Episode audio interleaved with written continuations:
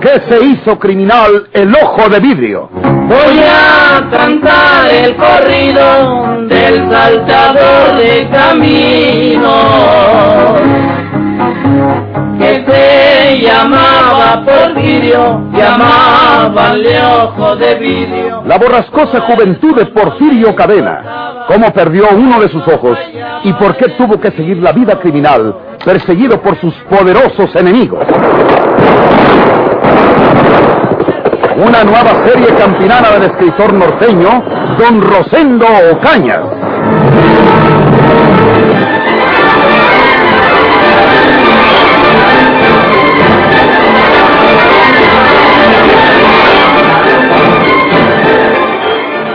¿Quién será esa mujer que anda con Porfirio? ¿Sabe? A mí me lo platicó doña Trini, que vive para allá, para la orilla. Dice que le dijo su marido que trabaja en la obra, que él estaba en su tendajo donde llegó Porfirio a mercar unos cigarros.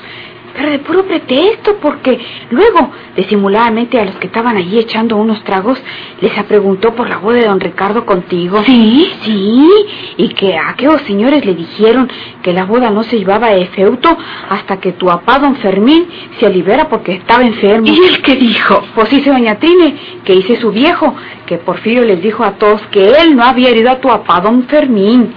Que sabía él que eso se andaba diciendo por ahí, pero que no lo había herido, que eran puras mentiras. Eso dice él.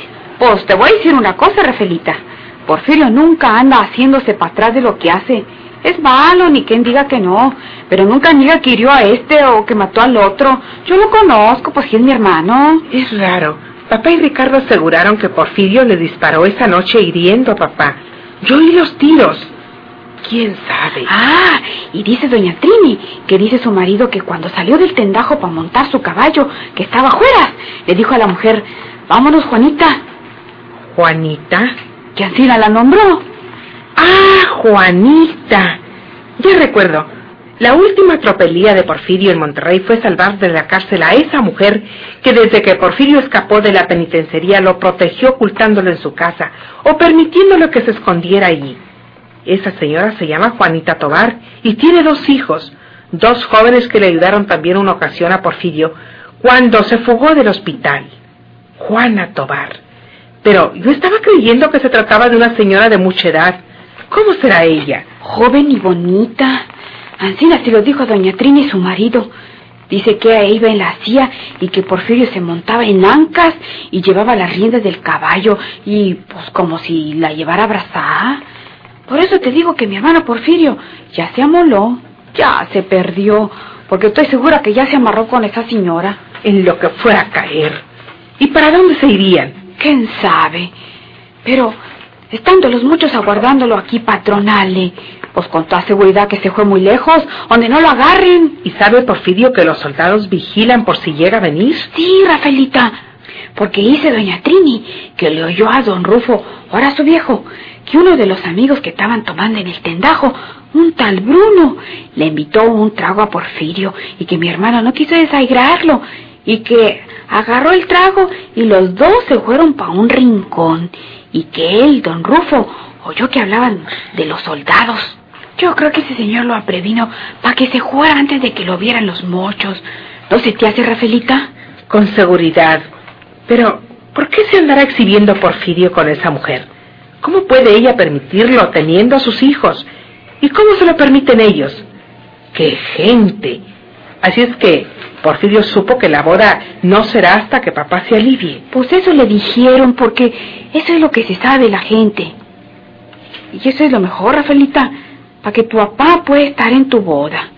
Pues cómo se va a hacer una boda sin que la paz de la novia pueda estar presente, ¿verdad? Pues te voy a decir una cosa que tú ignoras, María de Jesús. A la gente le decimos que la boda no será hasta que papá sane. Pero la verdad es que Ricardo y yo nos casamos mañana domingo.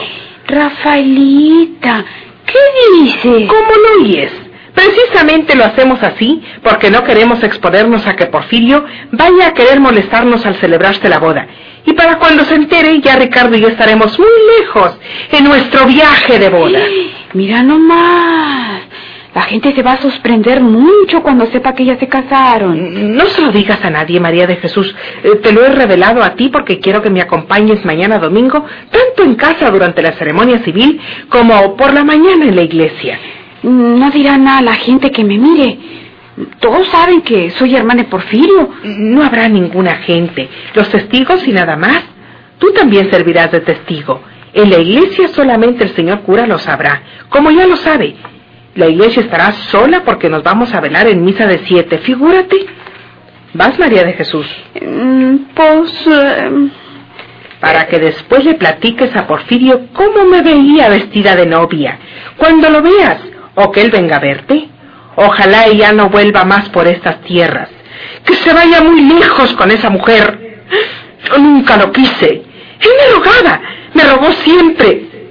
Pero yo no me iba a casar con un bandolero. Sí, Rafaelita.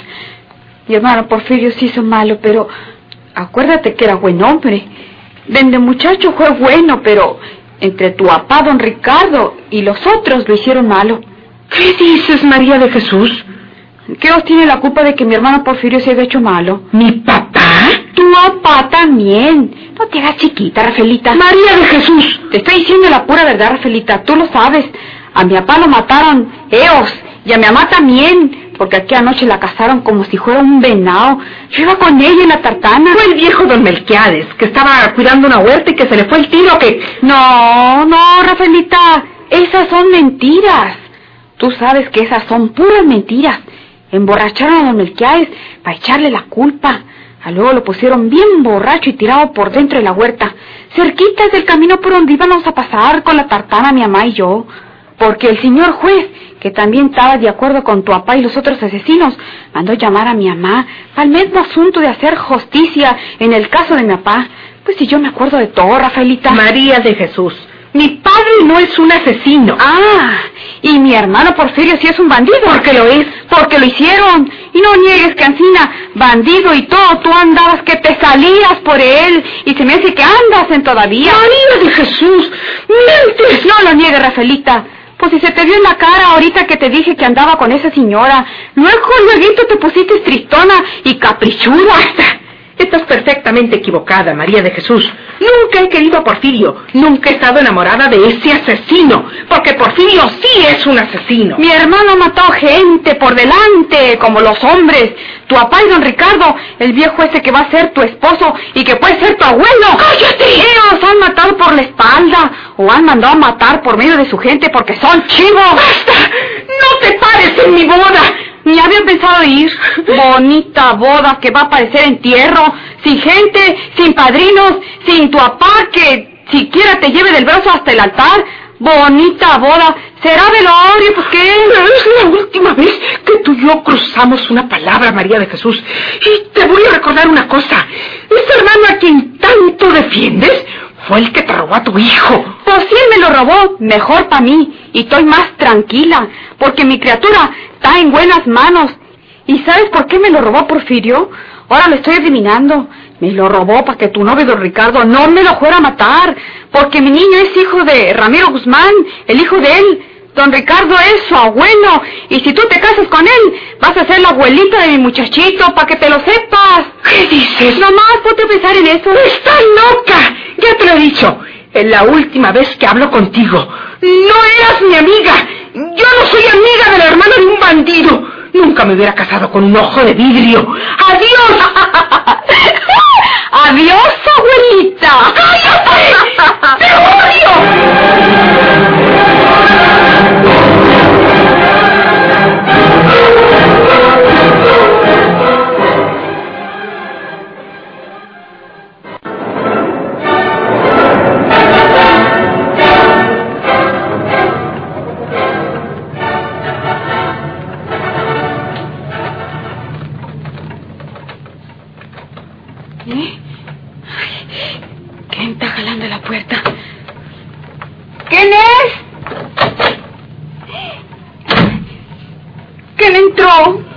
Yo, María Jesús, voy a prender el foco. Ay, Porfirio. Eh, Sí, manito, prende la luz. ¿Por qué dijiste tú, María Jesús, que se va a casar Rafaelita con el viejo asesino de don Ricardo.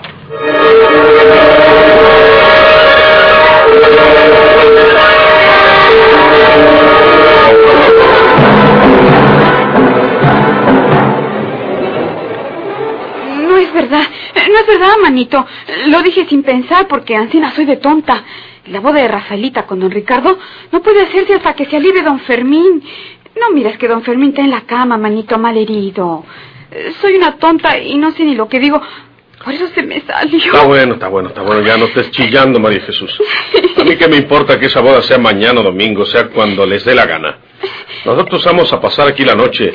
Muy tempranito nos agilamos Juanito y yo para la vía Santiago, donde tomaremos el camión que nos lleve a Monterrey. Porque ha querido a juntarse con sus hijos en San Luis. Allá está ahora. Manito, el Avia y el Monterrey tienes mucho peligro. Ah, va. Te pueden conocer donde te miren. No me conocerán. Tu hermana tiene razón, Porfirio. En el camión y en el tren pueden reconocerte. La misma estancia nuestra aquí en el pueblo es muy arriesgada para ti, sobre todo. Ahora verás cómo no pasa nada. Dile a Juanita a dónde se acueste María Jesús. Yo me voy al jacalito de la troje, porque si llegaran a buscarme, me buscarán aquí en la casa, y yo tendría tiempo para huir. Hasta mañana, Juanita. Aquí estoy cerquitas, en un jacalito que está al fondo del solar. Está bien. Hasta mañana, María Jesús. Hasta mañana, manito.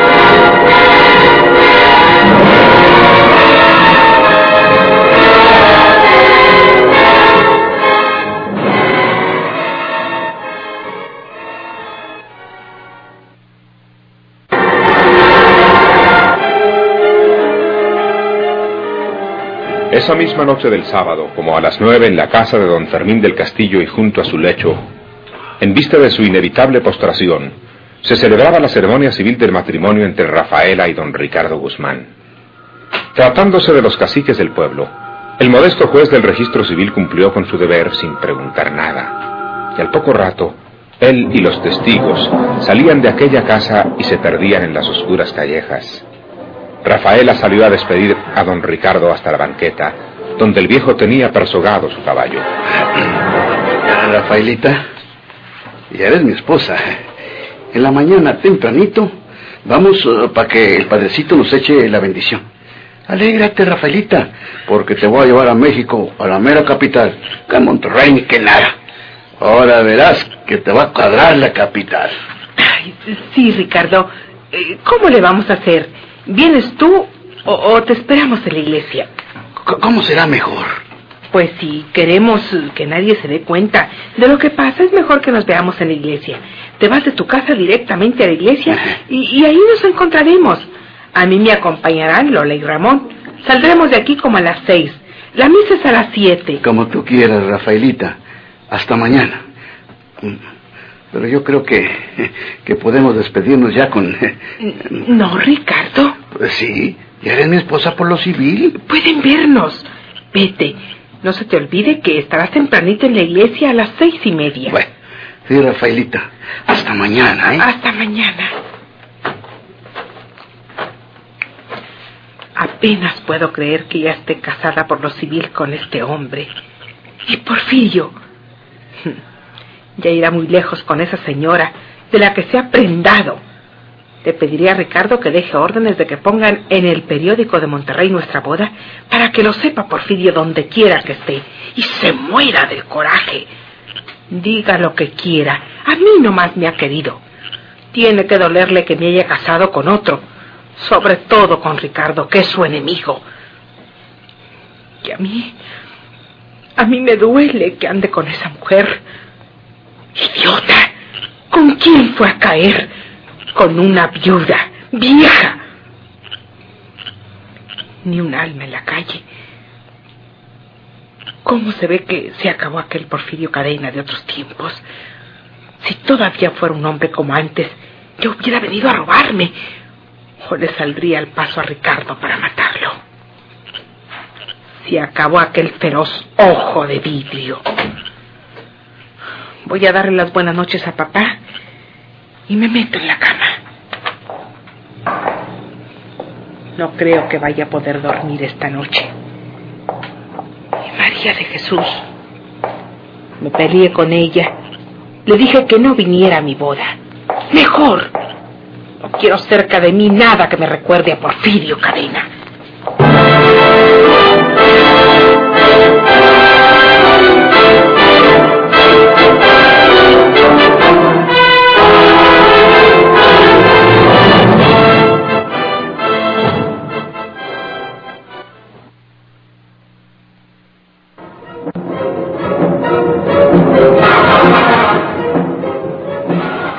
Ricardo Guzmán vivía solo en su amplia y cómoda casa del pueblo. Podía decirse que su servidumbre radicaba en su hacienda, como una legua del pueblo, donde habían levantado sus viviendas. En la casa del amo estaba, solo durante el día, un matrimonio que eran quienes se encargaban del servicio en sus comidas y en la conservación de la finca. Pero después de la cena se marchaban a su casa, que se hallaba ubicada en terrenos de don Ricardo, pero alejada de la residencia. Aquella noche, Después de entregarle el caballo a Utigio en el patio para que lo desencillara y lo metiera en las cuadras, así como hacerle algunas recomendaciones para por la mañana, don Ricardo se encerró en su despacho como lo hacía siempre que se dedicaba a revisar sus papeles o su dinero. ¿Cómo cuánto estará bueno llevar para México? Y ahora con esto hay. Rafaelita quedará comprarse pues un mundo de mugres, vestidos, cherías. Pero le voy a decir que aquí, en este pueblo, pues no puede lucir nada. Con este dinero tengo. Lo voy a poner aquí para llevármelo en la mañanita. ¿Eh? ¿Qué fue eso? Se había escuchado un ruido a su espalda. Dudó antes de resolverse levantarse del sillón de su escritorio. Hasta ese momento no había presentido nada peligroso. Se iba a incorporar ya, mientras extendía el brazo derecho hacia el cajón donde un momento antes había metido su pistola, pero... No, no, don Ricardo, no haga eso. En ese cajón debe tener su pistola. No se mueva. Estése tan quieto como está ahorita. ¿Porfirio? Sí, Porfirio Cadena, yo mismo, don Ricardo. ¿Qué quieres? ¿No sabes que Utiquio está afuera y puede coserte a tiros por la espalda? Utiquio desencilló su caballo y se fue a dormir. Lo estuve observando. Usted y don Fermín pusieron de acuerdo a los soldados para que vigilaran la casa de Eos, donde los casó el Sevilla a usted y a Rafaelita. Pero no se preocuparon de que también se vigilara esta casa de usted. Ya no me esperaba a don Ricardo, ¿verdad? Mm, nunca te he esperado. Hmm. ¿Por qué tenía que esperarte? ¿Qué puedes hacerme? Creo que me asustas. Si me matas será tu perdición. Los soldados te perseguirían hasta donde te metieras. Matar a un hombre como yo no le conviene a un bandido como tú. Hmm. Estaba contando este dinero. ¿Cuánto quieres porque te vayas? No quiero que me adelante nada. Que te adelante. Sí, todo lo de usted será de su nieto, del hijo de su hijo Ramiro y de mi hermana María Jesús. ¿Qué estás diciendo? Cuidado, cuidado, cuidado, no se mueva. No trate de levantarse de ahí porque ahí mismo queda tirado para siempre. Ya me conoce y sabe que no amenazo nomás porque sí. De usted depende que siga viviendo después de esta noche o que se vaya a hacerle compañía al diablo en los infiernos. Ahí tiene papel para escribir y ahí tiene también la pluma con que escribe usted. Agarre el papel y escribe el testamento que le voy a dictar. Testamento. Sí, escriba. Fíjese lo que va a sentir en su cuerpo. Esto Ay, ay, no, no, no, no. es un estilete, un puñal muy fino, de una punta muy aguda, que se mete en la carne sin sentir. No, no, Porfirio, ¿qué es lo que quieres? ¿Vas a llevarte a Rafaela? Pues No, no, no se trata de eso. Ponga el papel delante de sus ojos, agarre la pluma y escriba. ¡Escriba! Ay, ay, ay, no, no, no, no, me mates, Porfirio. ¡Escriba! Escriba en una hoja de ese papel. Sí, sí, sí, sí, sí, sí. Vaya escribiendo esto que le digo. Yo, Ricardo Guzmán, viudo, de 54 años de edad. 53. Ponga 53, está bien. Por mi espontánea voluntad, hago este testamento que anula todos los anteriores, declarando mi único heredero a mi nieto Ramiro, hijo de mi hijo del mismo nombre, ya finado, y de la señora María Jesús Cadena, viuda de Guzmán. Y también hago constar... ¡Réndete, Porfirio Cadena! ¿Qué? ¡Réndete! ¡O ¡Levanta las manos o te mato! Ah, ya estás en mi poder, bandido. ¡Mátalo, Tiquio! ¡Mátalo! ¡Te vas a morir, maldito juevidrio! ¡Mátalo! ¡Párale! ¡Mátalo, Tiquio! Le pegué y no le hice nada.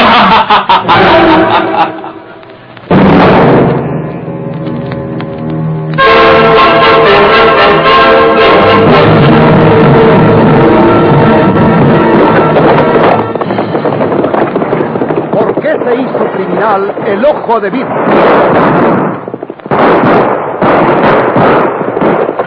Muchas gracias por su atención. Sigan escuchando los vibrantes capítulos de esta nueva serie rural. ¿Por qué se hizo criminal el ojo de vidrio? Ahí viene el ojo de vidrio, gritaba el pueblo asustado. Y a las mujeres buscaba, mirando por todos lados, dejaba pueblos enteros llenos de puros colgados.